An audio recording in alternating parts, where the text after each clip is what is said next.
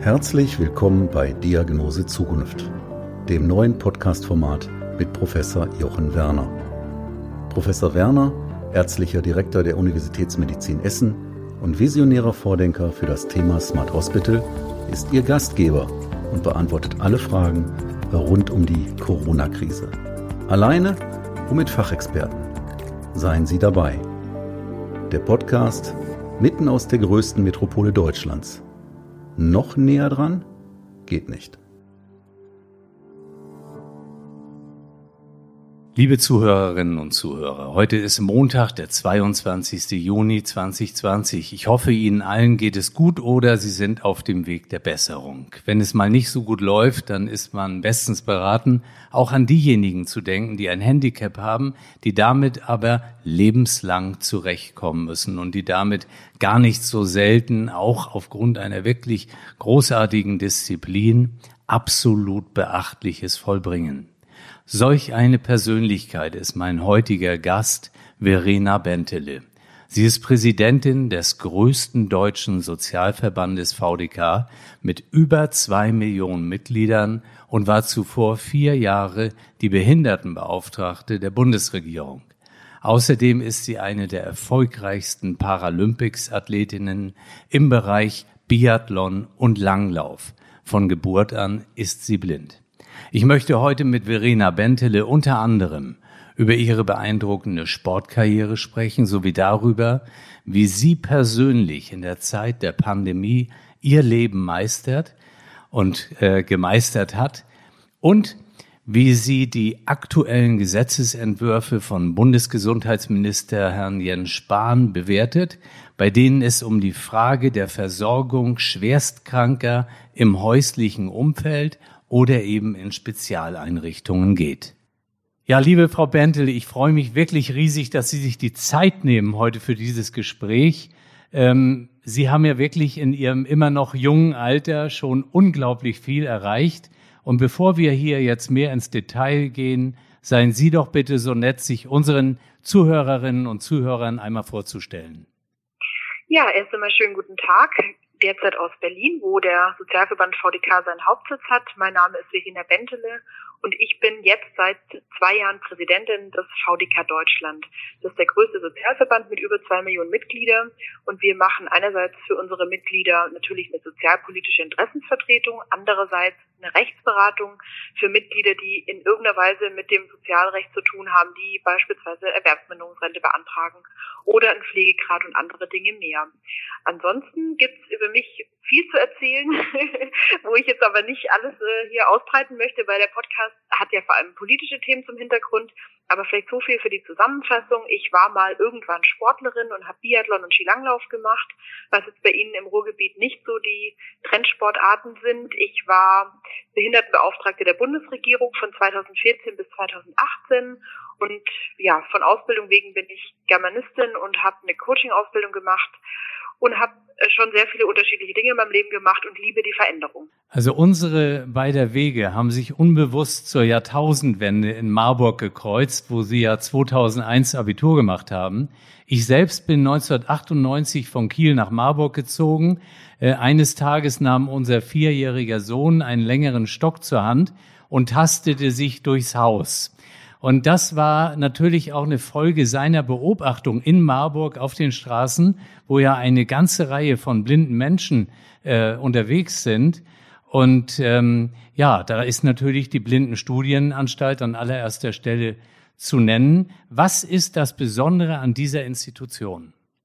Also erstmal war das für mich natürlich damals eine gute Chance, dass es die Blindenstudienanstalt gibt, weil ich dort eben mein Abitur mit sehr guten Bedingungen machen konnte. Jetzt bin ich aber natürlich schon lange genug auch politisch tätig, um die vielen unterschiedlichen Facetten zu sehen. Es ist natürlich eine schöne Geschichte, dass dort viele blinde und sehbehinderte Jugendliche wirklich in einer guten, sicheren und komfortablen Umgebung lernen können und natürlich auch immer eine Peer Group haben, also sich gut austauschen können.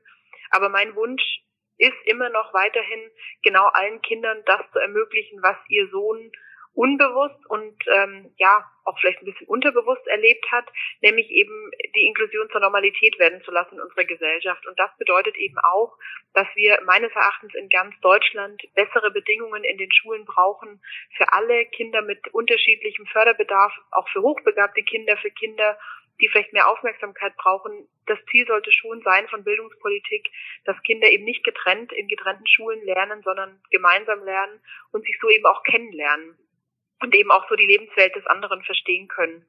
Ja, und die Blindenstudienanstalt hatte natürlich für mich und für alle anderen, die dort als Schülerinnen und Schüler waren, den großen Vorteil, dass wir dort eben alle Lern- und Lehrmaterialien in einer guten aufbereiteten Form bekommen haben und dass wir dort eben nach dem Abitur, nach der allgemeinen Hochschulreife gut vorbereitet waren, um dann eben auch an die Uni zu gehen. Was, worauf uns leider keiner vorbereitet hat, ähm, war natürlich dann, dass an der Uni die Bedingungen wieder ganz andere waren und dort eben niemand gefragt hat, brauchst du vielleicht einen Ausdruck in Blindenschrift oder kann ich dir äh, alles, was an der Tafel steht, vielleicht per Mail schicken. Das musste ich mir dann alles selber organisieren. Und das ist halt genau so ein bisschen der Unterschied. In der Blindenstudienanstalt, in der Schule in Marburg war alles perfekt und in der Uni musste man sich um alles selber kümmern. Und ich glaube, auch diese Differenz ist für viele Menschen mit einer Behinderung relativ ähm, schwierig zu überbrücken. Aber wenn wir trotzdem einmal ganz kurz bei der Uni bleiben, wie geht dann das weiter? Also Sie waren jetzt an der Uni, dann sind auch noch andere Blinde an der Uni. Und gibt es dann ein, ja, ich weiß gar nicht, wie ich es sagen soll, also ja, quasi ein Sammelwerk von diesen Erfahrungen, dass es auch besser wird für nächstes Mal? Also ich habe Glück. Ich habe meine eigene Peer Group immer dabei, weil mein Bruder ähm, auch nichts sieht, einer meiner beiden Brüder, und der ist ein Jahr älter als ich. Und es war natürlich für mich ganz schön, dass der parallel mit mir an der Münchner Ludwig-Maximilians-Universität angefangen hat zu studieren. Und ich konnte mich dann einfach immer abends beim Spaghetti essen, konnte ich meinen Bruder besuchen und mich mit dem austauschen. Oder wenn wir zusammen, der war auch Leistungssportler, wenn wir dann zusammen beim Training waren, da konnten wir uns immer ganz gut austauschen. Ansonsten ähm, hatte ich selber dann an der Uni eine Interessensgemeinschaft für behinderte und nicht behinderte Studierende gegründet, weil ich genau das an unserer Uni initiieren wollte, dass es eben so eine Austauschmöglichkeit gibt und die Studenten, die Studierenden, die schon länger da sind, den anderen, die neu anfangen, ein bisschen Hilfestellung geben können. Aber an sich ist es schon so, die Ludwig-Maximilians-Universität ist genau wie ihre Uni in Essen eine sehr große und ähm, da ist schon mehr oder weniger auch jeder so ein bisschen auf sich gestellt und muss sich einfach organisieren. Was bei uns gut war in München, wir hatten eine Studienberatung für behinderte Studierende, die hat uns natürlich auch sehr gut unterstützt. Ja, aber es gibt noch viel zu tun, das haben Sie ja schon dargelegt. Lassen Sie uns ganz kurz einmal beim Sport bleiben. Sie haben gerade so gesagt, hier, Sie haben auch Sport äh, gemacht. Sie haben eine extrem beeindruckende sportliche Karriere hingelegt, sind vierfache Weltmeisterin, zwölffache Paralympicsiegerin. Ähm, wann haben Sie eigentlich mit dem Skifahren begonnen und wie, ja, wie haben das quasi auch Ihre Eltern mitbegleitet? Also ich hatte das große Glück, am Fuße der Alpen aufzuwachsen. Meine Eltern wohnen am wunderschönen Bodensee. Jetzt mache ich gleich mal ein bisschen Werbung für Urlaub in Deutschland. Ähm, es ist wirklich schön, wo ich herkomme. Und da hat man die Möglichkeit eben wirklich auch von meinem Elternhaus aus die Berge zu sehen und für, von daher war für meine Familie eigentlich immer klar, dass so das Wandern im Sommer und natürlich Baden am Bodensee, aber vor allem auch im Winter das Skifahren so die Familiensportarten sind. Und meine Eltern sind wirklich also ich sag's mal etwas flapsig, sind wirklich sehr cool und haben sich da, finde ich, auch viel zugetraut, weil sie eben meine, meinen sehenden Bruder, meinen blinden Bruder und mich immer alle mitgenommen haben zum Skifahren. Und äh, die haben in der Schweiz bei einem Skilehrer gesehen, wie der einem dreijährigen Kind beigebracht hat, zu bremsen und zu lenken, indem er selber vor dem Kind rückwärts gefahren ist und die Skispitzen des Kindes einfach genommen hat, um dem Kind zu zeigen, wie der Flug eben funktioniert zum Beispiel. Und so haben das unsere Eltern auch gemacht. Die haben dann meinem Bruder, der nichts sieht, und mir eben nicht vorgemacht, wie man fährt, sondern haben es uns einfach auch gezeigt. Und damit konnten wir dann alle zusammen als Familie immer Skifahren gehen. Und das war dann so meine erste Erfahrung mit drei Jahren im Alpinsportbereich. Und dann habe ich aber in der Schule, in meiner ersten Blindenschule im Schwarzwald, auf der ich war, konnte ich dann eben einen Langlaufkurs besuchen und kam dann so mit zehn Jahren zum Langlaufsport und hatte da extrem viel Spaß dran, weil ich immer ganz toll fand, beim Langlaufen nicht verausgaben zu können. Ähm, es war immer eine vielseitige Sportart, wo man viel Kraft und Ausdauer und Koordination braucht. Und das ähm, Besondere ist für mich eben aber auch, dass es eine Teamsportart ist, weil ich eben immer einen Begleitläufer habe, der vor mir läuft und mir die Strecke genau beschreibt. Das ist für mich immer was Besonderes gewesen, obwohl es eigentlich eine Individualsportart ist, hatte ich einen Laufpartner, mit dem ich die Wettkämpfe zusammen bestritten habe. Nun haben Sie sich ja auf diese großen Wettkämpfe auch vorbereitet. Und das haben wir jetzt auch wieder viele andere in Ihrem Leistungssport, äh, zum Beispiel auf Tokio, äh, quasi ausgerichtet gehabt. Und dann kommt so eine Absage, wie jetzt bei Corona. Was bedeutet das für diese Spitzensportler? Also für die Spitzensportler ist es natürlich, wie für viele andere Menschen, eine wahnsinns harte Zeit, weil ähm, ja, das ist vielleicht für alle anderen kann man sich das ein bisschen so vorstellen, wenn man eine, einen ganz wichtigen Job angenommen hat oder wenn man gerade eine Prüfung hat in der Uni oder in der Ausbildung und dann erfährt man, das findet nicht statt, ist das natürlich immer ähm, ein, ja auch mental eine schwierige Situation, weil die Vorbereitung ja genau darauf fokussiert war. Und so geht es natürlich auch Sportlerinnen und Sportler, die jetzt alle mit dem Gedanken an Tokio jeden Morgen aufgestanden sind und am sechs Krafttraining gemacht haben oder Ausdauertraining gemacht haben, jeden Abend anstatt auf die Party zu gehen, wie andere ähm, jüngere Menschen, haben sie vielleicht gesagt, okay, ich muss äh, trainieren und fahre irgendwo hin ins Trainingslager, egal ob in die Sonne oder in äh, eine tolle, ein tolles Trainingszentrum und verzichte natürlich auch auf viel. Und dann kommt so ein einstellendes Ereignis. Das ist nicht ganz leicht. Ich denke nur für Sportler ist der große Vorteil, dass Sportler natürlich auch gewöhnt sind, sich mit widrigen Gegebenheiten auseinanderzusetzen. Also ich kenne das selber, wenn man dann vor einem Wettkampf zum Beispiel eine Sportverletzung hat. Ich hatte vor den Paralympics 2002 in Salt Lake City mir drei Wochen vorher am Knöchel ein Band gerissen und konnte kaum laufen und war so fit wie äh, noch gar nie in meinem Leben. Und das ist natürlich eine Zeit, wo man dann erstmal sehr bangt, ob das wieder wird in den drei Wochen, die man noch hat, oder zwei Wochen waren es, glaube ich. Ähm, ja, und dann ist man als Sportler einfach ganz gut drauf trainiert, seine Kräfte wirklich auch zu bündeln und diesen Rückschlag äh, für sich auch eben positiv zu nutzen. Da ist eine Ausbildung von einem Sportler, glaube ich, für so eine Zeit wie gerade die Corona-Zeit auch eine sehr gute. Aber jetzt nochmal ganz kurz, wie ging es denn da weiter in Salt Lake mit diesen zwei bis drei Wochen? ja, ich hatte echt äh, Glück. Ich habe dann versucht, wirklich ähm, nur noch so zu trainieren, dass es mein Bein entlastet. Also habe vor allem viel mit den Armen trainiert, Krafttraining gemacht, ähm, habe meinen Fuß vom Physiotherapeut jeden Tag behandeln lassen und habe in Salt Lake City wirklich das Riesenglück gehabt, dass ich mit dem festen Skischuh super gut ähm, laufen konnte und ähm, dann habe ich nach dem Bänderriss vier Goldmedaillen gewonnen. Also es war eine gute Geschichte. Zum Glück hat die ein Happy End. Das Glauben hoffen wir Sie jetzt im Moment natürlich auch alle. Glauben Sie, dass dieses mentale, dieser mentale Faktor bei Blinden eine besondere Komponente ausmacht? Das ist jetzt eine sehr schwierige Frage ähm, nach Huhn oder Ei, ähm, weil ich nicht genau weiß, was denn hier der ausschlaggebende Punkt ist. Es könnte vieles sein. Sicherlich ist der Optimismus und äh, das Vertrauen, das auch meine Eltern immer haben und hatten und haben in meinen Bruder und mich oder in uns alle drei, hat mich schon sehr gestärkt. Und dann ist es natürlich aber, wie Sie sagen, auch so, dass man natürlich auch, wenn man nicht sieht, immer wieder lernt, auch mit Hürden und Hindernissen umzugehen. Ähm, dass ja, mich zum Beispiel jemand, äh, wenn ich nach einem Weg frage, in die falsche Richtung schickt, dann ja, kann ich auch nicht einfach da stehen bleiben und mich ärgern, sondern muss ich halt zurückgehen und den richtigen Weg suchen. Also ich kenne diese Situation sehr gut. Oder auch vielleicht auch der Sport auch ein großer Faktor ist. Es sind ja auch nicht alle blinden Menschen gleich und können alle mit Hindernissen gut umgehen und ähm, nutzen alle ihre Möglichkeiten, die sie haben. Also ich glaube, der Sport zum Beispiel hilft da schon auch extrem. Und das ist auch das, was ich, wenn ich ähm, privat Coaching mache für Menschen, zum Beispiel für Führungskräfte und ähm, da irgendwie Teamcoaching-Veranstaltungen mache, dann resultiert natürlich mein Erfahrungsschatz schon auch sehr viel aus dem Sport und der Vorbereitung auf den Wettkampf und auf Höchstleistung. Nach dem Sport waren Sie von 2014 bis 2018 die Behindertenbeauftragte der Bundesregierung. Und jetzt aus Ihrer Sicht, so über die letzten vielleicht 20 Jahre, ist die Akzeptanz von Menschen mit einer Behinderung grundsätzlich gestiegen und worin liegen die größten Schwierigkeiten und Hemmschwellen auch heute noch? Also die Akzeptanz für Menschen mit Behinderungen ist auf alle Fälle gestiegen, das würde ich schon sagen, weil eben gerade auch wiederum der Faktor Sport ein, eigentlich ein gutes Beispiel ist. Ähm, ja, durch Sport beispielsweise haben viele Menschen erstmal auch eben nicht nur Behinderung als Einschränkung und als ein schwieriges Thema wahrgenommen, sondern eben auch die, ja, die Höchstleistungen, die da erbracht werden oder haben auch wahrgenommen, was durch die richtige Unterstützung mit Begleitläufern oder technischen Geräten auch alles möglich ist. Ein anderer Faktor ist natürlich auch die Arbeitswelt. Wir haben immer mehr Menschen mit Behinderungen, die ähm, beruflich erfolgreich sind, die in, in Ministerien tätig sind, die in Firmen tätig sind, die sich einbringen, die eben auch mit ihrem Wissen, ihrem Erfahrungsschatz eine Bereicherung sind. Da ist schon viel passiert, aber eben dadurch, dass immer noch sehr viele Menschen mit Behinderungen ähm, Also die Arbeitslosigkeit ist immer noch höher bei Menschen mit Behinderungen. Wir haben immer noch im Bildungsbereich große Trennungen.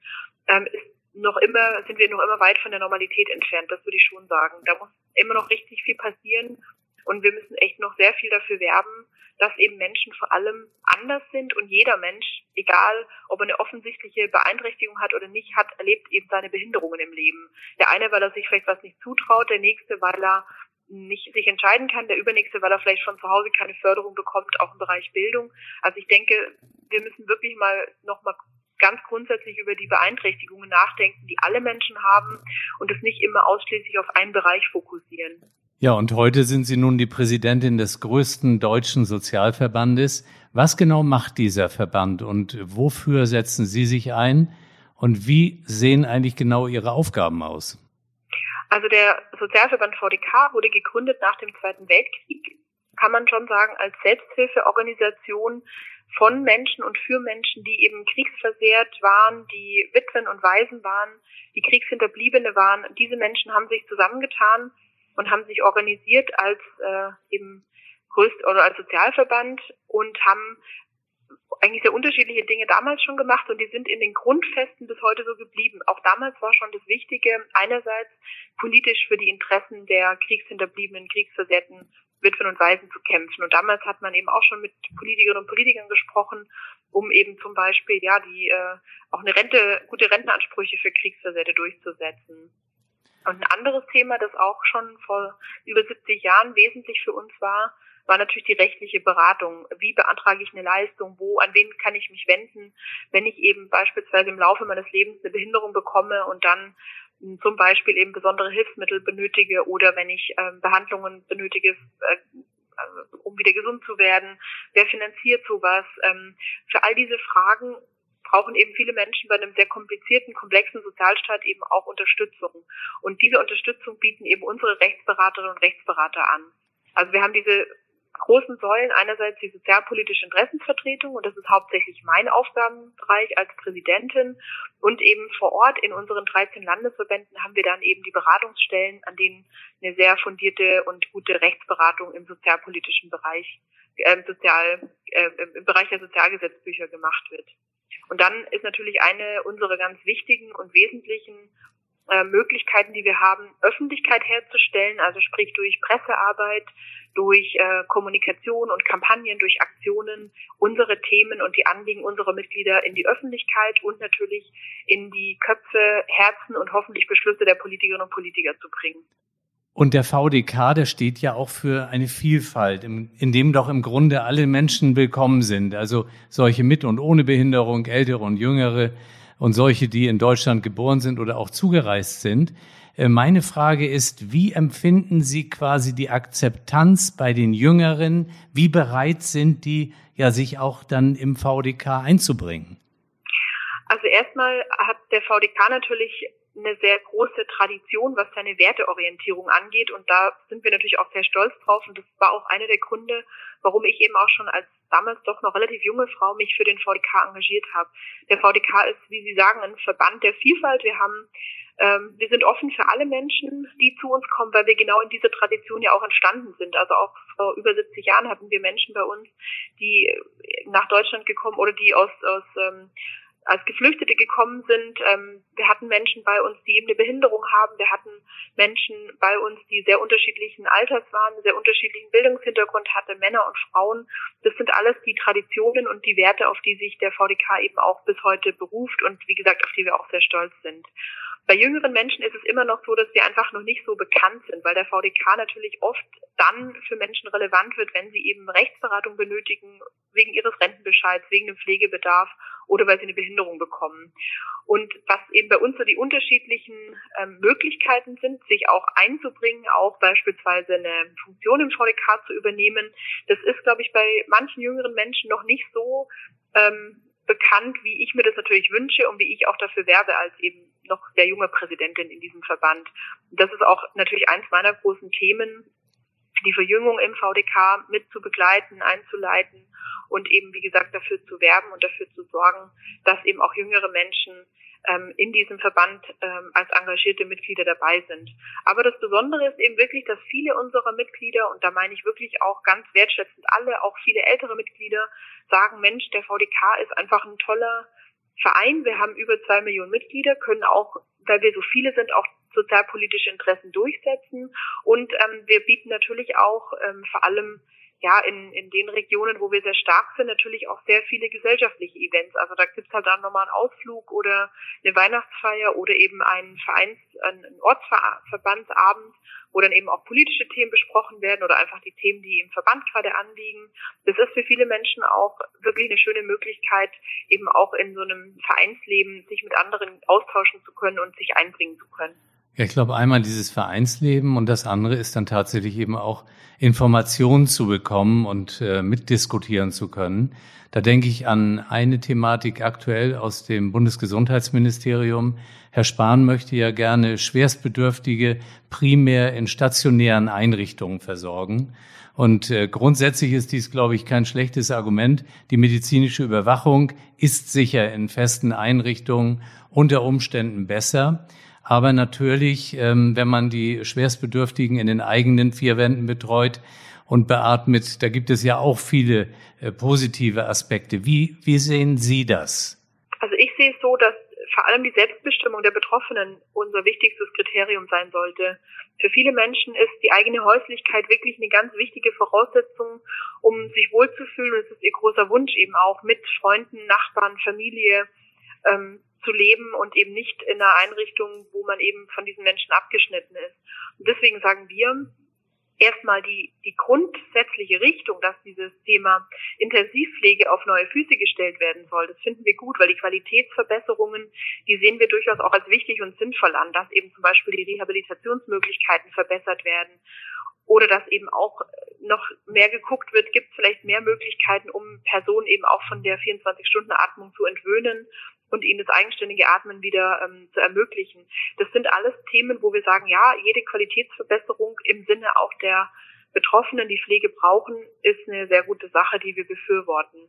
Aber was in dem jetzigen Gesetzesentwurf immer noch ein Problem darstellt, dass eben jetzt ähm, nach dem Stand der medizinische Dienst, der ja für die Krankenkassen arbeitet und eben nicht unabhängig ist, sagen kann, wir ähm, sehen hier einen Mangel und einen Bedarf, dass eben eine Person aus den eigenen vier Wänden, aus der eigenen Häuslichkeit in der Einrichtung äh, kommt. Und da sagen wir, da muss eben wirklich das Mitbestimmungsrecht des Betroffenen deutlich höher gewichtet werden, als die, ähm, als dies jetzt in dem Gesetzentwurf vorgesehen ist. Eine ganz wichtige Erläuterung, gerade auch nochmal der Hinweis auf äh, das Selbstbestimmungsrecht der Betroffenen. Was ist Ihnen dazu während dieser Corona-Pandemie durch den Kopf gegangen, gerade auch was ja benachteiligte Personengruppen betrifft, ähm, Besuchsverbot etc. Also was für uns ein ganz großes Thema natürlich war und ist es erstmal, ähm, ja, dass Sicherheit und Schutz natürlich aller Menschen einen hohen Stellenwert haben, das ist ganz klar. Und wir können in Deutschland, finde ich, auch wirklich mal was Positives sagen oder sollten immer wieder was Positives sagen zu unserem Gesundheitssystem, wenn wir gesehen haben, wie problematisch das in anderen Ländern war und zum Teil auch immer noch ist, können wir ja wirklich auch froh sein, dass wir genug Intensivpflegeversorgung hatten, dass die Betten gar nicht ganz ausgeschöpft waren. Da können wir erstmal froh sein. Wo wir aber natürlich sehr skeptisch waren ähm, und immer noch sind, ist natürlich bei dem Thema dass Pflegebedürftige oder Menschen mit Behinderungen, chronischen Erkrankungen ähm, eben überhaupt keine Kontakte mehr haben sollen, vielleicht sogar wirklich in ihren äh, Einrichtungen oder Wohnungen bleiben sollen, damit alle anderen Menschen wieder in Anführungsstrichen unbehelligt leben können. Da sagen wir ganz klar, das geht überhaupt nicht, weil die Belastung beispielsweise für Pflegebedürftige, wenn sie wissen, ähm, wir können unsere Angehörigen, unsere Partnerinnen und Partner nicht mehr sehen, ist wirklich extrem groß. Und gerade für Menschen, die dementielle ähm, Beeinträchtigung haben, war das natürlich überhaupt nicht zu verstehen und eine große ähm, Verunsicherung. Und deswegen haben wir immer dafür geworben, zum Beispiel in Pflegeeinrichtungen eben nicht einen Aufnahmestopp zu verhängen, wie es derzeit teilweise immer noch gilt. Also viele Einrichtungen lassen immer noch keinen Besuch rein in ihre Türen und ähm, sind da sehr, ähm, ja, reglementieren da sehr streng. Ähm, da sagen wir, das kann nicht sein. Also da muss es wirklich Möglichkeiten geben, durch Schutzausrüstung, auch durch natürlich die Möglichkeit, Abstand zu halten. Aber eben diese Menschen komplett abzuschotten, ähm, ist für die Verein, es, es bedeutet vor allem eine große Vereinsamung und Isolation. Genauso bei Menschen mit Behinderungen wo ich eben auch der Meinung bin, dass man natürlich alles für den Schutz tun muss, eben mit guter Schutzausrüstung und eben mit dem Tragen der Masken und den Abstandsregelungen. Aber jeder muss eben auch die Möglichkeit haben, sich nach seinen Wünschen und Bedürfnissen eben auch in der Gesellschaft zu bewegen, auch mal zum Einkaufen zu gehen und ähm, ja eben auch mal rauszukommen. Und deswegen darf man nie meines Erachtens die Freiheit der einen einschränken, um den anderen mehr Freiheit zu ermöglichen, sondern muss in der Gesellschaft wie unserer immer eine Lösung finden, dass alle Menschen eben die nötige Unterstützung bekommen, aber eben auch die nötigen Freiräume haben. Ich kann Ihre Ausführungen sehr, sehr gut nachvollziehen. Ich denke, dass vielleicht in diesem ersten Wellensegment, so nenne ich das mal, natürlich Entscheidungen getroffen werden mussten. Vielleicht hatte man nicht immer Zeit, alles zu Ende zu diskutieren. Nur jetzt, glaube ich, haben wir drei, vier, vielleicht ja auch fünf Monate vor uns, wo dann vielleicht noch mal eine nächste Welle droht. Natürlich bei aller Vorsicht mit Prognosen kann ja auch vorher oder auch nie passieren.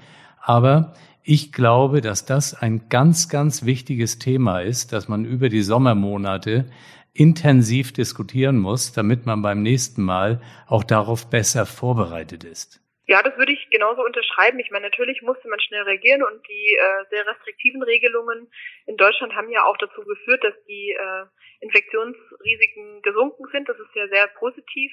Aber wie Sie sagen, ich glaube, jetzt ist eben auch an der Zeit, dass wir uns mit dem Thema Schutz und ähm, Freiräume schaffen, auseinandersetzen können und das dringend machen sollten, ähm, um die Zeit eben auch möglichst als Gesellschaft sehr solidarisch und für alle Menschen eben auch ähm, in der sozialverträglichen Art und Weise gut zusammen meistern können.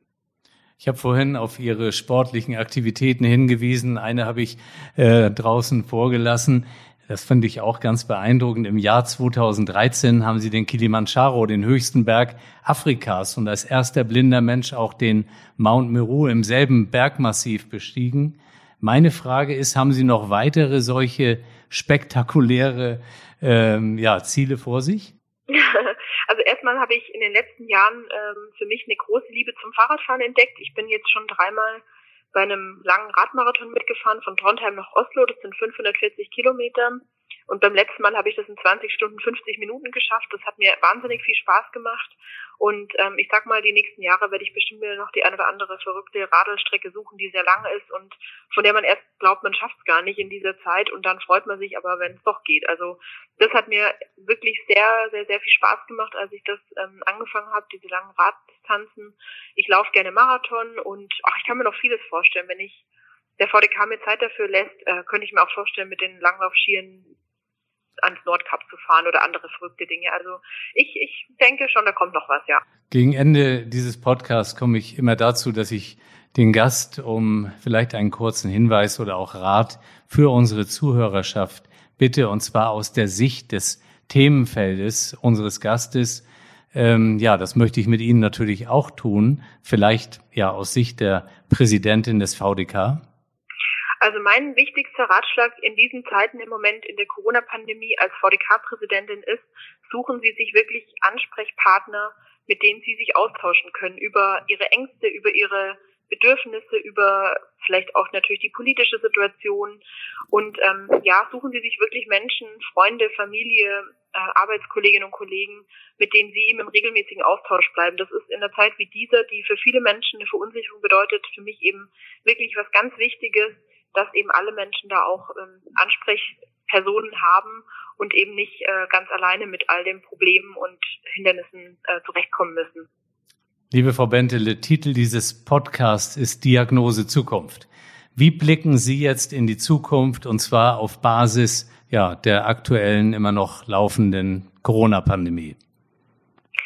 Für mich ist ganz klar, wir haben in dieser Corona-Pandemie sehr viele Probleme noch deutlicher vor Augen geführt bekommen, die vorher aber alle schon da waren. Also zum Beispiel den Notstand in der Pflege, das ist ein altbekanntes Thema, dass wir dringend deutlich mehr Pflegekräfte benötigen, dass auch die Menschen, die zu Hause pflegen und die zu Hause gepflegt werden, mehr Unterstützung brauchen, dass auch die Angehörigen, die zu Hause pflegen, mehr Unterstützung brauchen, weil die ja immer noch der größte Pflegedienst in Anführungsstrichen der Nation sind. Oder dass wir zum Beispiel uns auch nochmal Gedanken machen müssen über unser Gesundheitssystem generell, ob wir diese Teilung zwischen gesetzlicher und privater Krankenversicherung so tatsächlich auch weiter aufrechterhalten wollen. Wir als Sozialverband VDK sagen dazu ganz klar nein. Da muss es äh, wirklich auch nochmal eine intensive Diskussion drüber geben, wie wir da eben auch wieder ein, ähm, ja, eine, äh, ein anderes System finden können. Und meine Prognose für die Zukunft ist die, dass wir jetzt im Moment wirklich alle gefordert sind, jeder aus seiner Position, die äh, Politikerinnen und Politiker, wir als Sozialverband, wo wir unsere Mitglieder vertreten und viel von den Mitgliedern eben auch wissen an alltäglichen Problemen, genauso aber äh, Wissenschaftlerinnen und Wissenschaftler, medizinisches Personal, all diese Menschen sind jetzt in meinen Augen wirklich gefordert, sich eben auch äh, für die Zukunft gut aufzustellen und auch mal wirklich den Mut zu haben, ein System ganz neu zu denken. Das System Pflege, das System Gesundheit, das System aber vielleicht auch ähm, Bildung, auch da gibt es natürlich viele Dinge, die gerade schwierig sind. Für Kinder und Jugendliche, jetzt irgendwie auch keine Mitschülerinnen und Mitschüler über so eine lange Zeit zu sehen. Das ist was sehr Ungeschicktes. Andererseits kann man sagen, vielleicht kann man ja auch das ein oder andere im digitalen Bereich jetzt eben auch mitnehmen, um so eben das Lernen positiv zu unterstützen. Also ich finde, die Zeit fordert uns alle vor allem dazu auf, sich mit dem Problem ernsthaft auseinanderzusetzen, aber eben auch mutig zu sein und Systeme neu zu denken. Ja, ich danke Ihnen wirklich vielmals für Ihre Zeit, für all die Informationen, die Sie uns gegeben haben, die Ausführungen, die Einblicke. Und ich wünsche Ihnen und uns, dass Sie wirklich ganz, ganz lange gesund bleiben und noch vielen Menschen weiter Mut geben können und ihre Thematik so gut voranbringen. Ja, vor allem natürlich die ganzen sozialen Zielsetzungen. Herzlichen Dank und alles Gute. Ich danke Ihnen. Tschüss. Bleiben oder werden Sie rasch gesund? Wir füreinander und Chance Corona sind meine beiden Hashtags zur Verabschiedung. Ihnen und Ihren Lieben alles Gute, Ihr Jochen Werner.